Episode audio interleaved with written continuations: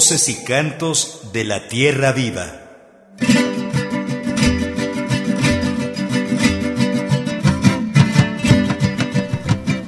Muy buenos días, amigas y amigos de Voces y Cantos de la Tierra Viva. Esta mañana les saludamos una servidora Marcela Salas y Guadalupe Pastrana a nombre de todo el equipo de producción. Hoy tenemos un programa titulado Mundos Otros, entrevista con Raúl Sibeki en el marco de la publicación de su libro Mundos Otros y Pueblos en Movimiento. Muy buenos días, Guadalupe. Muy buenos días, Marcela, y muy buenos días a quienes ya nos escuchan desde las frecuencias de Radio Educación y también desde las frecuencias de las radios comunitarias que retransmiten este programa. Como ya mencionó Marcela, es un programa muy interesante y creemos que va a servir allá en las comunidades donde nos escuchan, aquí en los barrios también de la Ciudad de México, donde ya están organizadas las mujeres, los campesinos, los obreros. Les comentamos que hace un par de semanas en Cuautla, Morelos, el periodista y escritor uruguayo Raúl Sibeki estuvo presentando el libro mencionado, que se llama Mundos Otros y Pueblos en Movimiento, publicado aquí en México por la editorial Libertad bajo Palabra, y que lleva por subtítulo Debates sobre anticolonialismo y transición en América Latina. Se trata de un libro en el que se reflexiona, entre otros temas, sobre luchas y movimientos que han hecho entrar en crisis al pensamiento crítico venido de Europa, en especial la lucha de las mujeres y la lucha de los pueblos originarios. En ambos casos son colectividades que nos han mostrado que sí es posible construir un mundo nuevo, un mundo más justo, más igualitario, donde respetemos a la Madre Tierra y a todos los seres que habitamos en este planeta. En el marco de la presentación de este libro, nuestro compañero Jaime Quintana Guerrero realizó una entrevista con el autor, Raúl Sibeki, que estaremos transmitiendo esta mañana. Sibeki es muy reconocido en toda Yala por su acompañamiento a distintos movimientos sociales, también por sus aportes al pensamiento crítico nacido en estos territorios, y porque nos invita a repensar la realidad que se vive en este continente, poniendo en el centro la fuerza de los movimientos populares, urbanos y rurales. Comenzamos con el primer fragmento de la entrevista a Raúl Sibeki. Yo soy Raúl Sibeki, soy uruguayo, vivo en Montevideo, recorro América Latina, soy educador popular, soy periodista, eh, trabajo en Desinformémonos y en otros medios y soy más que nada eh, viajero que acompaña movimientos y procesos de lucha. Raúl, platícanos cómo, cómo ha sido, cómo tú fuiste entendiendo esto de esta construcción de los mundos otros. o, hubo un proceso, un periodo donde había movimientos sociales, demandas de derechos propios, demandas... ¿Cómo ha sido este proceso? ¿Cómo se llega a una conclusión? Bueno, mi formación es de los años 60-70, o sea, yo fui un ferviente marxista-leninista que defendía la revolución, la toma del poder, la organización jerarquizada, con una dirección eh, en base al centralismo democrático. Y la conquista del poder era la puerta que abría el, comienzo del tránsito a un mundo nuevo, a un mundo postcapitalista, socialista, o como, como se le quiera llamar.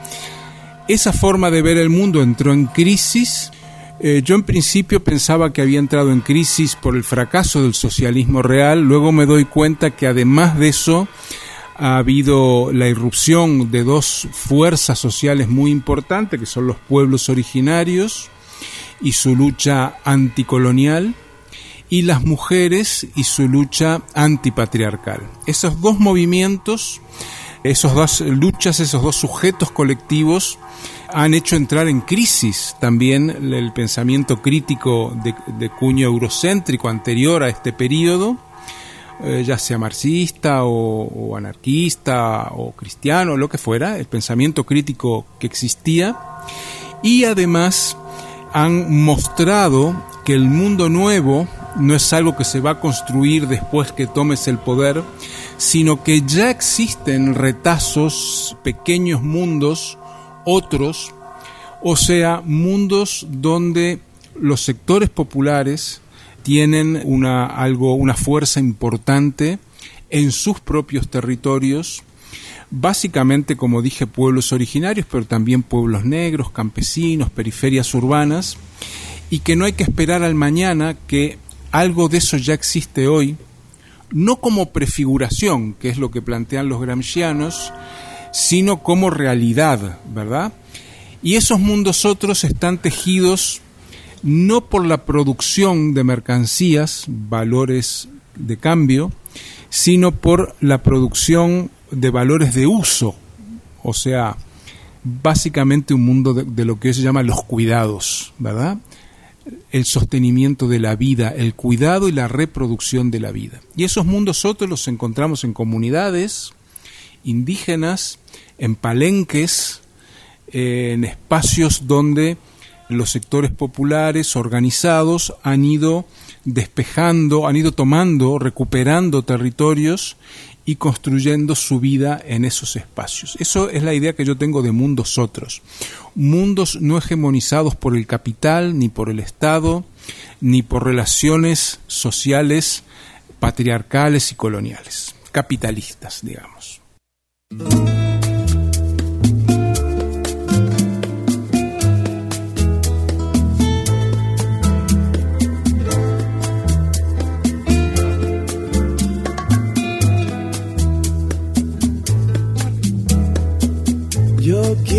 Caminar donde no hay senda, donde nadie cantó ya mi canta. Yo quiero caminar por las veredas de un río que mañana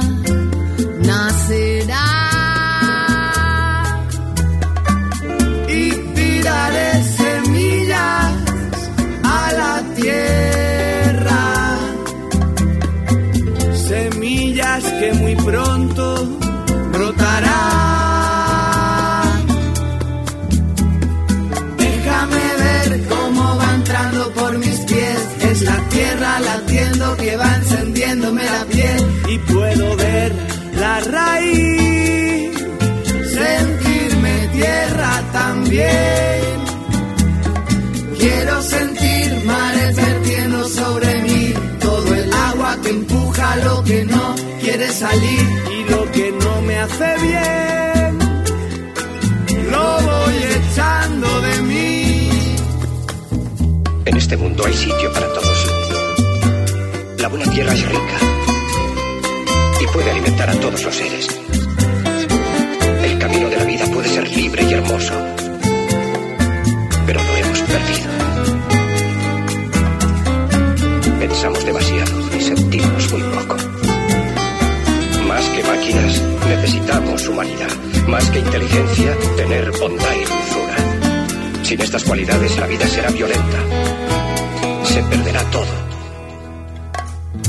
Tendré que navegar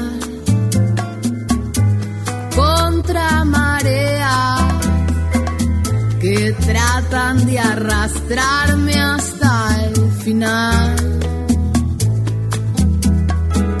más quiero yo volar con alas nuevas que iré haciendo de acordes y al compás y tiraré semillas a la tierra. Semillas que muy pronto brotarán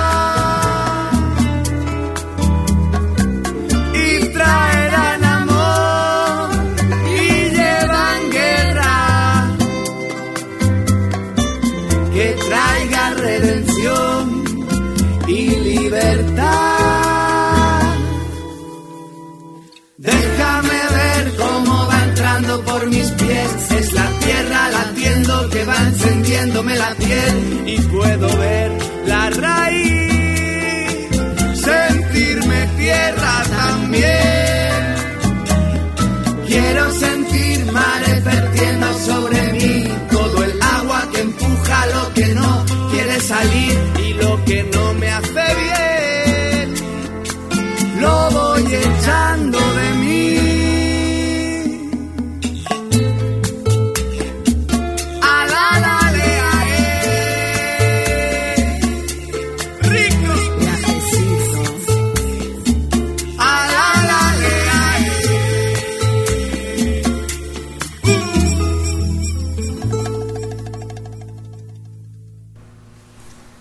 Acabamos de escuchar la pieza Semillas del cantautor español Muerdo.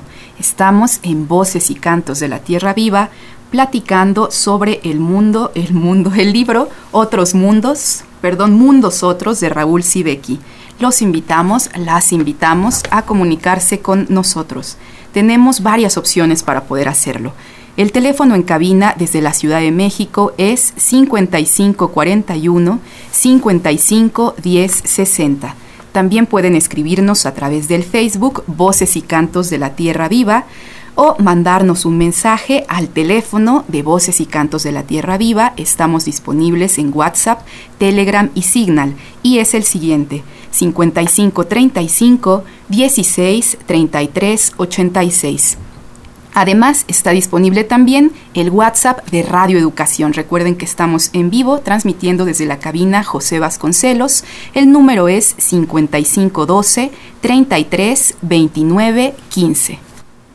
Estamos muy contentas esta mañana de estar transmitiendo la palabra, el pensamiento crítico de Raúl Sibeki. Él es un periodista y escritor uruguayo que ha acompañado a varios movimientos sociales de América Latina. Este año, este 2022, la editorial Libertad bajo Palabra publicó su libro Mundos Otros y Pueblos en Movimiento, debates sobre el anticolonialismo y transición en América Latina. Pero además, Sibeki es autor de varios otros libros, entre los que encontramos Descolonizar el pensamiento crítico y las prácticas emancipatorias, Latiendo Resistencia, Nuevos Mundos y Guerras de Despojo. También Nuevas Derechas, Nuevas Resistencias. Dispersar el poder, los movimientos como poderes antiestatales, entre varios otros.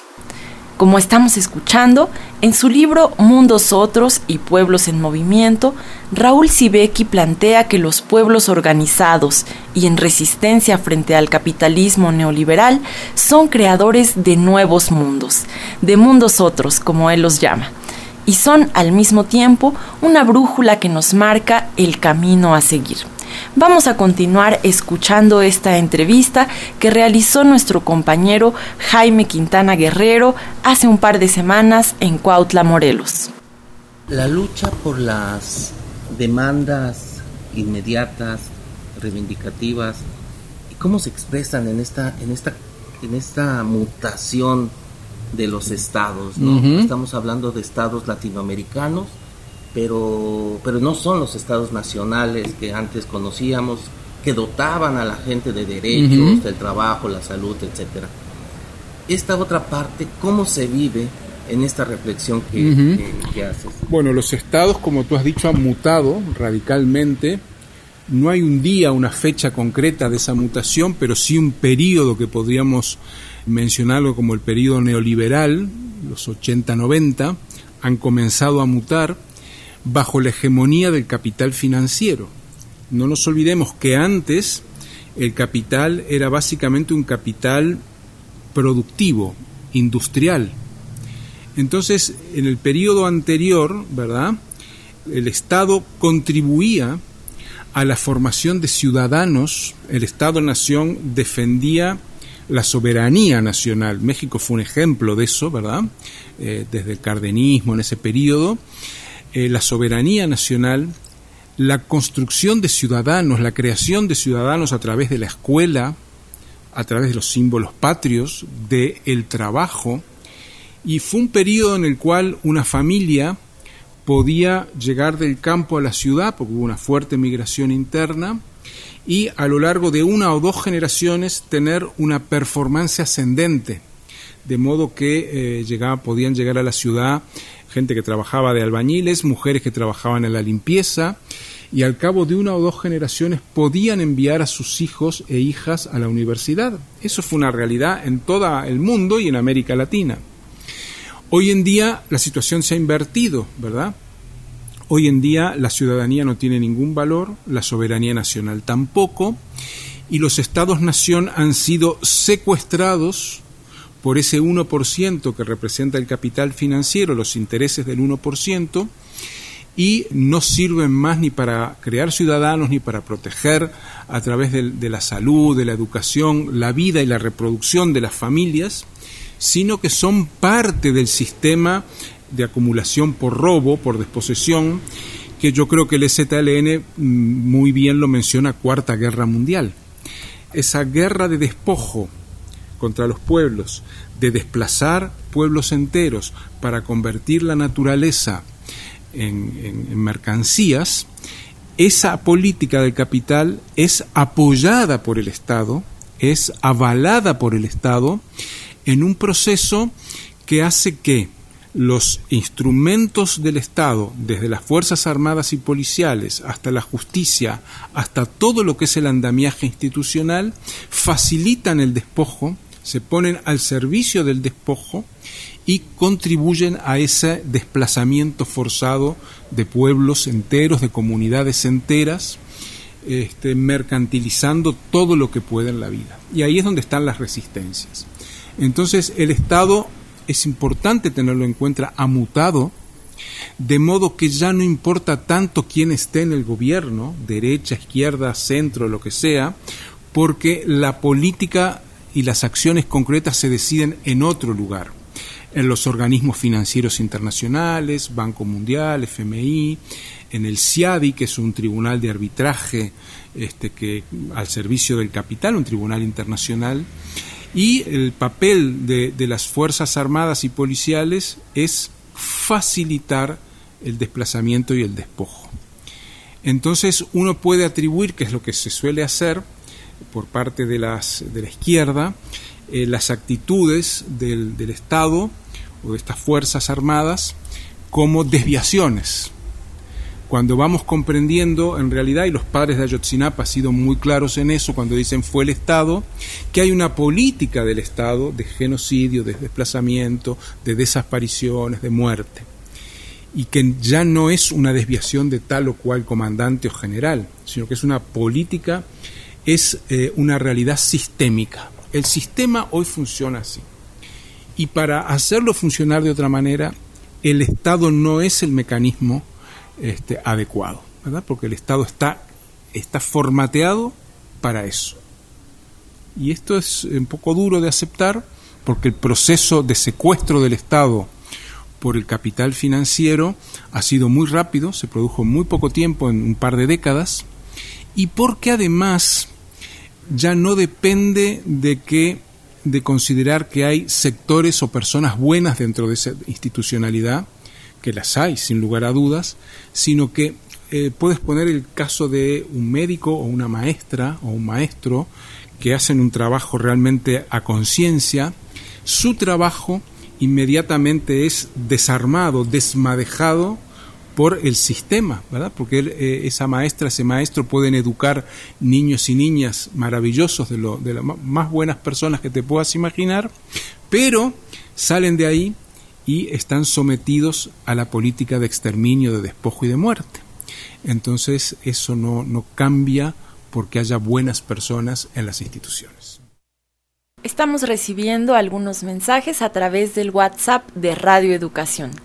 Miguel Ángel Castillo Fuentes nos dice muchas felicidades por su programa y por la difusión del pensador uruguayo y los mundos otros. También José Román nos dice, buenos días, saludos para todos, muy buen tema el del programa y también interesante el libro. Los felicito por realizar temas como el actual. Un abrazo, José Román. Saludos hasta Zempoala Hidalgo, José Román. Y hoy tenemos también aquí en cabina, como cada viernes, a nuestro coordinador Ricardo Montejano. Muy buenos días, Ricardo. Marcela Salas Casani, qué gusto, qué alegría. Vamos a nosotros ocupar un momento para abordar este tema de qué sociedad es la que se quiere construir por los movimientos, cuáles son las perspectivas de las organizaciones al respecto, qué ha cambiado en el proyecto, nos decía Raúl Sivechi, yo fui formado en el marxismo-leninismo, pero ahora la sociedad ha cambiado, el Estado ha cambiado, los movimientos han cambiado. Y sí, indudablemente que para eh, los leninistas de hace un siglo, el movimiento de los campesinos no tenía la significación que ahora tiene. Era pues eh, algo, una concepción atrasada a la que podían concebir los campesinos. No pueden ser ah, revolucionarios los campesinos porque ah, quieren la propiedad privada. Se decía por parte del pensamiento ah, marxista, leninista. Y la revolución china vino a demostrar que los campesinos sí podían ser llamados a formar parte de una revolución y qué revolución hicieron los chinos, los campesinos chinos. Entonces, ahora, dice Sivechi, es la parte de los pueblos originarios y el movimiento de las mujeres. Estas son aportes del movimiento social gigantesco y han apuntado, los zapatistas han apuntado muchos otros sectores, los sectores sobre todo marginados, que se pudieran considerar lumpenes, como por ejemplo las prostitutas. Antiguamente se decía, no, pues que vas a ganar una prostituta a las ideas de la revolución.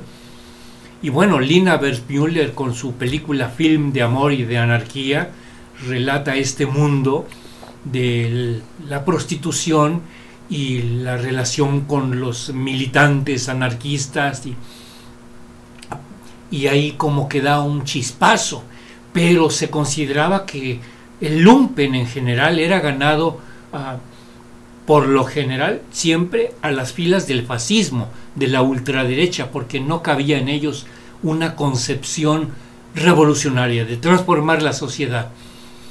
Y nosotros estamos viendo organizaciones de prostitutas aquí en la Merced que han estado aquí en esta cabina, José Vasconcelos, expresando sus puntos de vista, que son obviamente posiciones de transformar la sociedad. Entonces, estos debates son muy sanos. Estará con nosotros el día 14 tal vez el compañero Mayolo Olivera. Se cumplen 30 años de que se formó bueno, del 92, que se formó en el 89 el Consejo Mexicano 500 años de resistencia, que fueron los inicios de la consolidación de un movimiento indígena o indio a nivel nacional. Son reflexiones muy importantes que tenemos que ir brindando diferentes puntos de vista, aunque sean polémicos porque, bueno, ah, ya surgirán las voces críticas aparte de las de Sivechi, pero también las voces críticas de Chive, y de Mayolo Olivera y de otras posiciones que se brinden. Pero en el tiroteo es en donde aprendemos y se va comprobando en la realidad si los planteamientos son o no correctos. En 1983 yo recuerdo que Mónico Rodríguez, constructor de grandes movimientos obreros que hicieron tambalear el sistema capitalista mexicano con la huelga de los ferrocarrileros, la huelga de los maestros. Él estuvo ahí como organizador comunista con Otón Salazar, estuvo con Demetrio Vallejo en esos movimientos. En 1983 dijo Mónico Rodríguez, el eslabón más débil del capitalismo en México son los pueblos indígenas. Y fue una posición muy radical para aquel entonces. Muchos lo voltearon a ver como, como que ya perdió la razón, Mónico Rodríguez. Pocos años después en su casa se realizaban reuniones en donde después ah, fueron conocidas estas organizaciones como el Consejo Mexicano 500 Años de Resistencia, reuniones allá en Chiconcuac, estado de Morelos. Entonces, bueno, ah, el planteamiento está hecho, cuestionemos qué tipo de sociedad queremos, qué realidad es la que estamos viviendo y no que ajustemos la realidad a nuestros deseos o nuestros pensamientos, sino que nuestros pensamientos reflejen realmente esta realidad. Es mi reflexión hoy.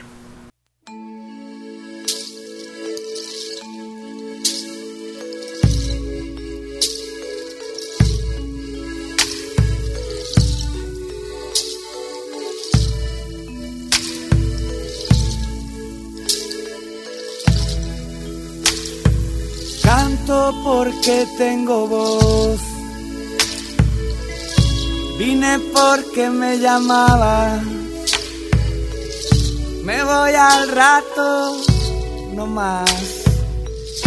Pero aquí dejo sembrada en la tierra mi canción para abrir el corazón y para limpiar la mirada. Me trajo aquí una ilusión que me empujaban, la fuerza y la convicción profunda de que mañana será un mañana mejor, lleno de luz y de calma, sendero sendero de paso lento. No tengo prisa en llegar. Voy persiguiendo mi sueño. Voy respetando el azar. Voy comprendiendo el misterio. No tengo prisa en llegar. Sendero de paso lento. No tengo prisa en llegar, sendero de paso lento. Claro que no somos una pompa fúnebre, a pesar de todas las lágrimas tragadas, estamos con la alegría de construir lo nuevo gozamos del día y de la noche y hasta del cansancio y recogemos risa en el viento alto. Porque estamos construidos de una gran esperanza, de un fuerte optimismo que nos lleva alcanzados y llevamos la victoria colgándonos del cuello, sonando su cencerro cada vez más sonoro. Lo voy oliendo en el aire, oh, lo voy sintiendo en el viento, oh, lo trae la lluvia y el fuego y vive en tierra de nadie sendero de lento andar. Sendero de lento andar. Sendero de paso lento. No tengo prisa en llegar. Voy persiguiendo mi sueño. Yo voy respetando el azar voy comprendiendo el misterio. No tengo prisa en llegar, sendero de paso lento.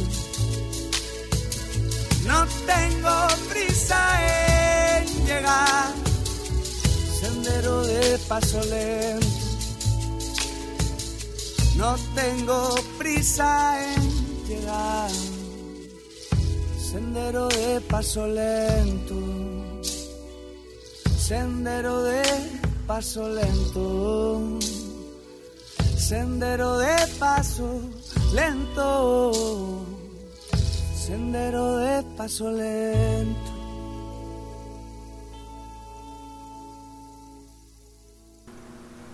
Acabamos de escuchar Sendero de Paso Lento del cantautor español Muerdo. Y les agradecemos que sigan comunicándose con nosotras, con nosotros. Esta vez también a través del WhatsApp de Radio Educación nos escribe Citla. Buen día, gracias al equipo de Voces y Cantos de la Tierra Viva por compartirnos el pensamiento de Raúl Sibeki, un marco teórico que surge de la vivencia, crítico y urgente en este mundo de aniquilamiento capitalista. Excelente música. Y tenemos también un mensaje que llegó al WhatsApp de Voces y Cantos de la Tierra Viva y es el siguiente. Hola, buenos días. Gracias por compartir tan importante entrevista. Raúl Sibeki, gran teórico. Felicidades. Este mensaje es de Patricia. Muchos saludos, Patricia y les comentamos que en varias de sus obras, y especialmente en esta, Mundos Otros y Pueblos en Movimiento, Raúl Sibeki reflexiona sobre una paradoja que existe en el seno del pensamiento crítico. Se acepta que el mundo ha cambiado y que varias de las experiencias de toma del poder por la vía armada que se vivieron en el siglo pasado han fracasado. Sin embargo, sigue habiendo un apego a conceptos y propuestas nacidos en esos periodos históricos e incluso mucho tiempo antes. De modo que lo que Sibeki hace es precisamente aportar nuevos conceptos, nuevas miradas al pensamiento crítico. Y lo hace desde estos territorios, desde América Latina, mostrando los caminos, las alternativas que han construido los pueblos indígenas, las mujeres, los jóvenes, los pueblos afrodescendientes para hacer frente al capitalismo neoliberal.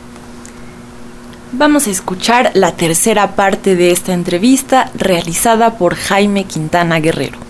La resistencia, la lucha, la esperanza, ¿dónde se ubica? ¿En la periferia, en la orilla o dónde está? Siempre se ubicó en la periferia. A mí una de las cosas que más me han enseñado fue estudiar a fondo algunas fábricas, eh, en este caso lo hice en Uruguay y luego lo, lo mejoré con lecturas, de cómo fueron las rebeliones obreras contra el sistema de explotación que se llamaba Fordismo, Taylorismo, ¿verdad? La división del trabajo en la fábrica. ¿Cómo se produjo? Bueno, eran primero los obreros no calificados, o sea, la periferia de los obreros, y finalmente los obreros más calificados, o una parte de ellos, pero inicialmente eran los obreros que estaban en las secciones más ruidosas, más contaminantes, en pintura, en, aquellas secciones que implicaban una maquinaria terriblemente ruidosa, frío en invierno, calurosos, pesados en verano, los que se rebelaron antes, ¿verdad? Y entonces esa rebelión obrera no pasó por los sindicatos, sino que los sindicatos o la bloquearon o intentaron bloquearla o fueron los obreros le hicieron un bypass, un puente, ¿verdad? Y siguieron sin los sindicatos que a veces acompañaron esas luchas. Porque hay una, una lectura del movimiento obrero como que el sindicato fue el centro de... Y ha habido sindicatos muy buenos, pero siempre fue la base obrera este, y sobre todo los no calificados este, en la industria los que tomaron la iniciativa. En este momento son los pueblos originarios, los pueblos negros, campesinos y periferias urbanas quienes están en eso. No quiere decir que todos los pueblos originarios, que todos los pueblos negros, que todos... No, si uno mira con la lupa, ve que lo que hay en, en, las comunidades, por ejemplo, es que algunos jóvenes y algunas jóvenes toman la iniciativa y en el mejor de los casos consiguen arrastrar a buena parte de la comunidad o a muchas comunidades en algunos momentos y después viene la represión y quien queda es un núcleo más o menos reducido, con convicciones muy firmes, no jerarquizado, no, no, no respondiendo a un aparato que funcione en base al centralismo democrático, sino una organización de carácter comunitaria, ¿verdad?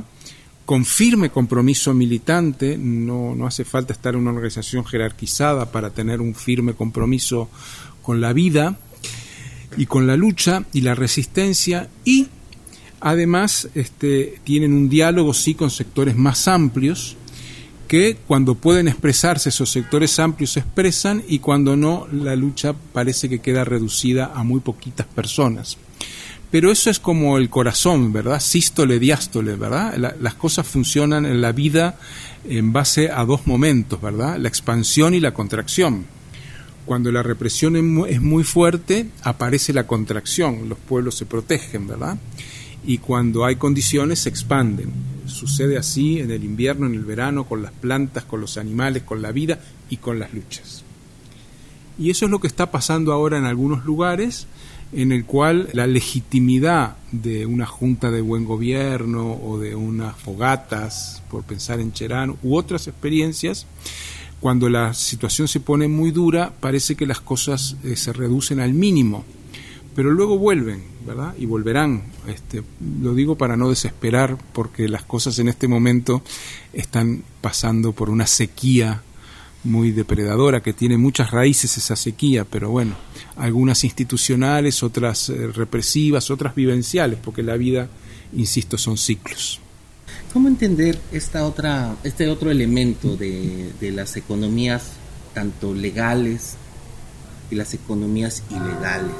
es esta violencia que, se, se genera a través del narcotráfico, los grupos violentos de este tipo. Yo pienso que el concepto de lo legal y de lo ilegal habría que aparcarlo, habría que estacionarlo a un costado, porque uno puede decir, bueno, la economía capitalista legal pero esa economía capitalista legal fue fundada en el despojo. Cuando los españoles llegan a América, este, no había propiedad privada. Entonces usurpan tierras y le ponen el nombre de tal hacendado o tal hacienda, ¿verdad? Y así con todo. Entonces, si miramos a largo plazo y miramos estos ciclos, vemos que la economía llamada legal siempre estuvo fundada en lo ilegal, en la fuerza bruta, y se reproduce en buena medida de la misma manera. Entonces, eh, hoy hay todo un aparato publicitario queriendo convencer a la población de que la sociedad funciona bien, solo que hay unos señores malos, muy violentos, que le llaman narcos, pero yo me aferro más a la idea de algunos trabajos muy buenos que han salido aquí en México, que avalan la idea de esta de la Cuarta Guerra Mundial, ¿verdad? Del despojo, de que el sistema hoy funciona en base al despojo y que las llamadas economías ilegales o narcos son complementarias de esas economías supuestamente. Ahora, la economía legal hoy en día está patentando semillas que durante milenios cultivaron los campesinos y entonces la patenta Monsanto u otras empresas y ya el campesino no la puede seguir usando, ¿verdad? En Colombia hay gente presa por o asesinada por usar, hacer lo que siempre hicieron los campesinos, por guardar las mejores semillas de una cosecha para usarlas en la próxima. Ahora eso es ilegal porque Monsanto patentó esa semilla. Y además son semillas que se suicidan, ¿verdad? Que ya no sirven para un segundo cultivo. Eso es una política de muerte, eso es una economía de muerte y los campesinos lógicamente la resisten. Entonces yo digo, la diferencia entre la economía legal y la ilegal es mínima, es una cuestión de formas y toda la economía capitalista hoy y en este periodo del capitalismo particularmente se basa en el despojo, la muerte, el desplazamiento y el genocidio. Y eso o lo entendemos o nos llevan a la tumba este, sonriendo porque creemos que estamos en la legalidad. ¿Cuál es la legalidad de la guerra contra las drogas? Que a un gobierno se le ocurrió, este, en base a las a políticas del Fondo Monetario, del Banco Mundial, etcétera, declarar la guerra contra las drogas, que es una guerra contra la población. Entonces yo quiero desarmar esa idea, que salgamos de esa idea de economías legales e ilegales, para pensar que todo el sistema funciona como un mecanismo aceitado, legal, ilegal, pacífico, violencia, y que en cada momento se utiliza lo que conviene. Y además pienso que las llamadas economías ilegales o el narco no podrían existir ni sobrevivir sin un apoyo explícito de las Fuerzas Armadas y Policiales, del aparato de justicia y por lo tanto del Estado. Pero también esas economías le vienen muy bien al capitalismo, al capital. ¿Por qué le vienen muy bien? Porque contribuyen a despejar los lugares donde hay oposición. Y no es ninguna casualidad que en Chiapas, en Guerrero, en Oaxaca, en buena parte de México, los narcos a quién atacan? No atacan al ejército, no atacan al gobierno, atacan a los pueblos que resisten. Y eso se ve muy claramente estos días en las agresiones a las comunidades como Nuevo San Gregorio, Acteal y otras, ¿verdad? En Chiapas, pero podríamos extenderlos a otros sitios, es una política del narco atacar. ¿Por qué? Bueno, yo no puedo demostrarlo, pero es una confluencia de intereses entre el Estado, el capital y el llamado narcotráfico, que es parte del capitalismo, ¿verdad? Entonces, sistémicamente son parte de lo mismo. Más que una alianza, diría que es un engranaje que funciona abarcando todas esas facetas.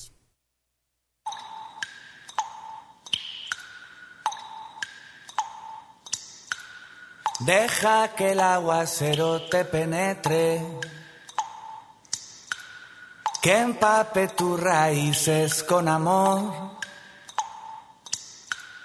Y que te llene de su fuerza el sol. Y que la vida entre ahí en tu corazón. Removeremos juntos la tierra sacaré los yuyos, las penas,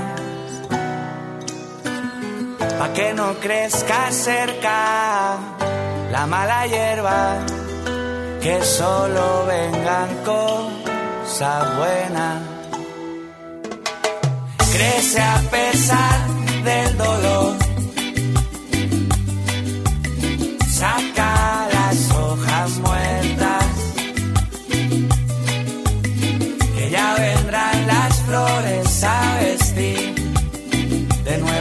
belleza.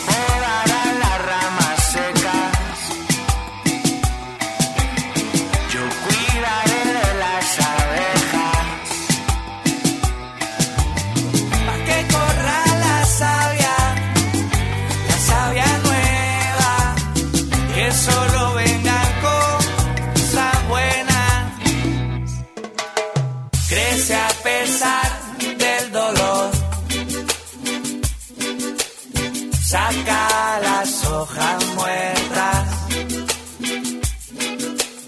que ya vendrán las flores a vestir de nuevo tu belleza. Deja que el aguacero te penetre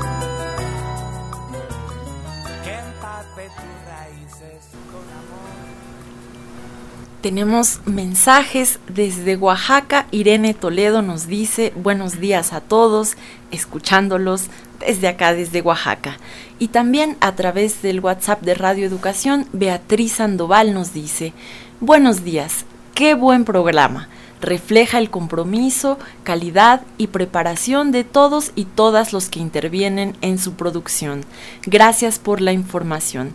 También pregunta Beatriz dónde se puede adquirir el libro y nos comenta nuestra productora que pueden hacerlo en la página web de la editorial Libertad Bajo Palabra, que es libertadbajopalabra.mx. Allí incluso van a poder descargar un fragmento del libro y vamos a escuchar ya la cuarta y última parte de esta entrevista realizada hace un par de semanas en Cuautla, Morelos.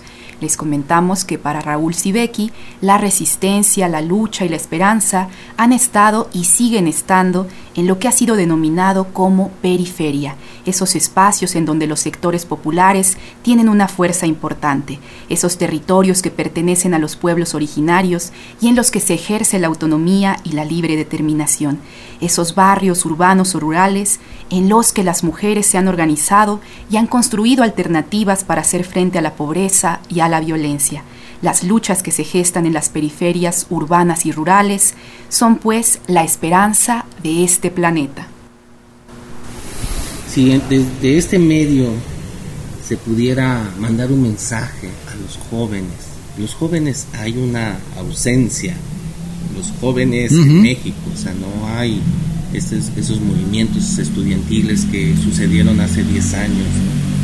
Este, la pandemia frenó gran parte de muchas iniciativas y, acentuó el pensamiento único, ¿no? el pensamiento crítico quedó de alguna manera estacionado junto con un montón de, cosas que veníamos. ¿Cuál sería un mensaje que tú, que tú darías para los, los jóvenes? El problema es que cuando hablamos de los jóvenes, no es lo mismo los jóvenes de clase media que estudian en la universidad, que tienen un camino trazado y que puede decirles bien o regular, que los jóvenes de los sectores populares y de los pueblos que están prácticamente condenados a sobrevivir en condiciones muy eh, difíciles y una parte de ellos se suman al narcotráfico, ¿verdad? Las que llamamos economías ilegales. El joven de clase media universitario raras veces es acosado por la policía, por la Guardia Nacional, raras veces va preso, raras veces se involucra en el narco, se involucra como consumidor, ¿verdad? Pero los jóvenes de los sectores populares que no tienen futuro, y son más de la mitad de la juventud, que no tienen futuro porque el sistema no les da un lugar y están condenados a sobrevivir en las peores condiciones, bueno, eh, ¿a cuál de los dos le daría el mensaje? Yo a los, a los jóvenes universitarios le diría que no tienen mm, más salida digna de sus vidas que comprometerse con los sectores populares que comprometerse como lo hicieron en otros momentos, ¿verdad? Con la lucha en Chiapas, con la lucha en Cherán, más que como investigadores, como compañeros, porque tampoco tiene mucho sentido hacer trabajo de campo con, con los que sufren, ¿no? Más el sistema. Y a los jóvenes de los sectores populares les diría que se organicen, que se organicen mucho, que resistan, que lean, que se formen, y a las jóvenes que rehuyan eh, la prostitución y a ellos que rehuyan la droga y que se organicen, que lo que necesitamos es este, pueblos organizados y mujeres de los pueblos organizadas. Entonces ahí va a aparecer un feminismo de otro tipo, ¿verdad? Un feminismo popular, plebeyo, indígena, negro, y se llaman de otras maneras, se llaman mujeres antipatriarcales o mujeres que luchan.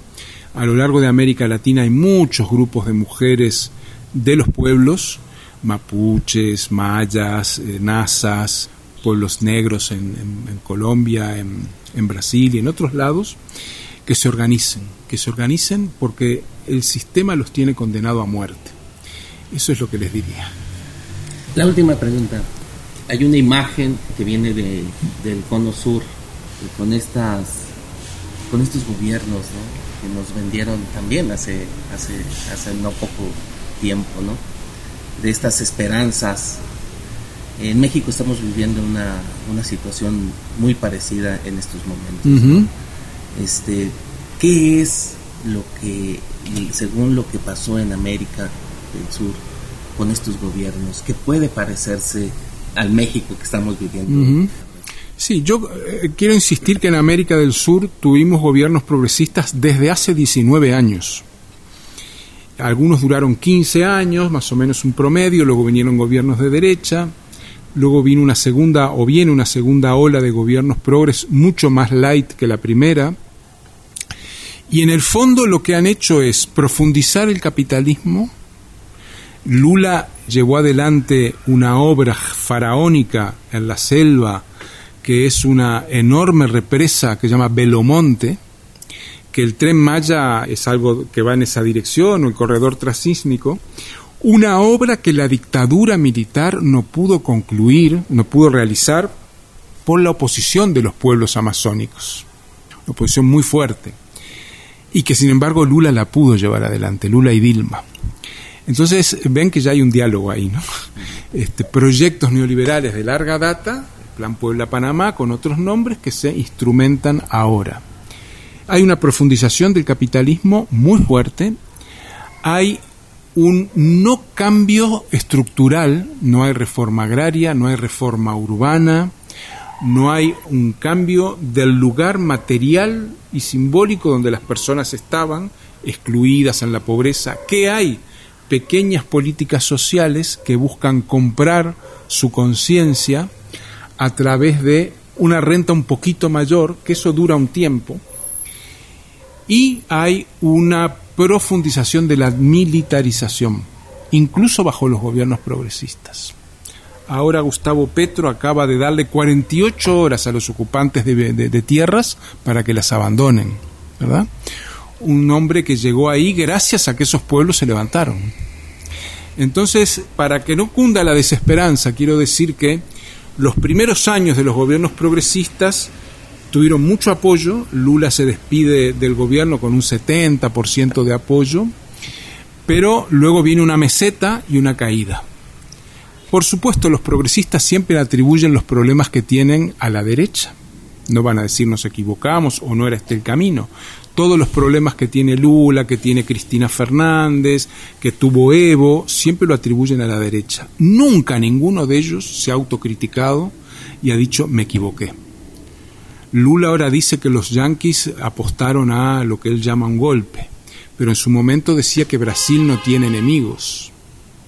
Evo habla de golpe cuando gente del gobierno de Evo me acaba de decir que efectivamente no hubo un golpe, sino una negociación para que Evo pudiera salir del país ante la pérdida de apoyo popular. Y así podríamos seguir. Entonces estamos en una situación en la cual en este momento en México todavía el gobierno navega con viento de cola, como se dice, con viento de, atrás, ¿verdad? Y entonces las velas se inflan, pero eso dura un tiempo. Y yo creo que está, está empezando a desinflarse por varias razones. Este, aquí estamos en este momento en Cuautla, muy cerca del proyecto integral de Morelos. Me han dicho que la termoeléctrica todavía no está en marcha y que probablemente nunca se ponga en funcionamiento. Para eso mataron a Samir y, hicieron muchos desastres más, ¿verdad? En Brasil pasó igual. En Brasil desplazaron cientos de familias para construir unos teleféricos en las favelas de Río para fomentar el turismo. Funcionaron un año y ahora están parados. Pero para todo eso mataron y desplazaron gente. Lo que, ¿Quién se benefició? Las empresas. Si la termoeléctrica no funciona, ¿quién se benefició? Las constructoras y los pueblos no, y ahí está Samir y todos los otros líos a Milcingo y todo el desastre que han hecho, ¿verdad? Entonces yo creo que hay que tener claro que estos gobiernos tienen un tiempo de alza, luego se estabilizan y luego caen. Entonces me gustaría pensar qué va a pasar en México dentro de 10 años. No lo sé, no tengo la, la bola de cristal. Pero en base a las experiencias previas y a lo que veo, creo que dentro de 10 o dentro de 50 años va a haber pueblos que resisten y capitalismo genocida quizá más débil que hoy, y gobiernos que harán lo que el capital quiera. Y quizá los pueblos aprendan que no es por la vía del gobierno por donde se pueden resolver sus problemas. Estamos ya a punto de finalizar esta emisión de Voces y Cantos de la Tierra Viva, en la que hemos estado transmitiendo una entrevista con Raúl Sibeki en el marco de la publicación de su libro Mundos Otros, Pueblos en Movimiento. No queremos irnos sin leer unos últimos mensajes que nos han llegado. Luis Santiago, por ejemplo, nos dice, Buen día, Raúl Sibeki, un pensador crítico anticapitalista. Gracias por el programa. Saludos. Y Ernesto Guerrero nos dice, hace unas décadas Monsanto fabricó un maíz llamado Terminator. Le inyectaron genes que no permiten que se reproduzca el maíz, solo crece.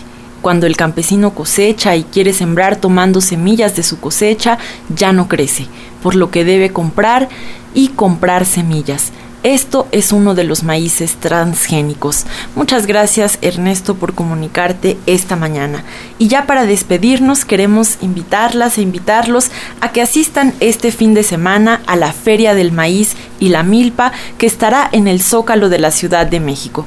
Además de comida deliciosa, hay una programación cultural muy diversa que contempla obras de teatro, intercambio de semillas, presentación de libros, danza y música náhuatl, así como y conferencias sobre nuestro alimento primordial.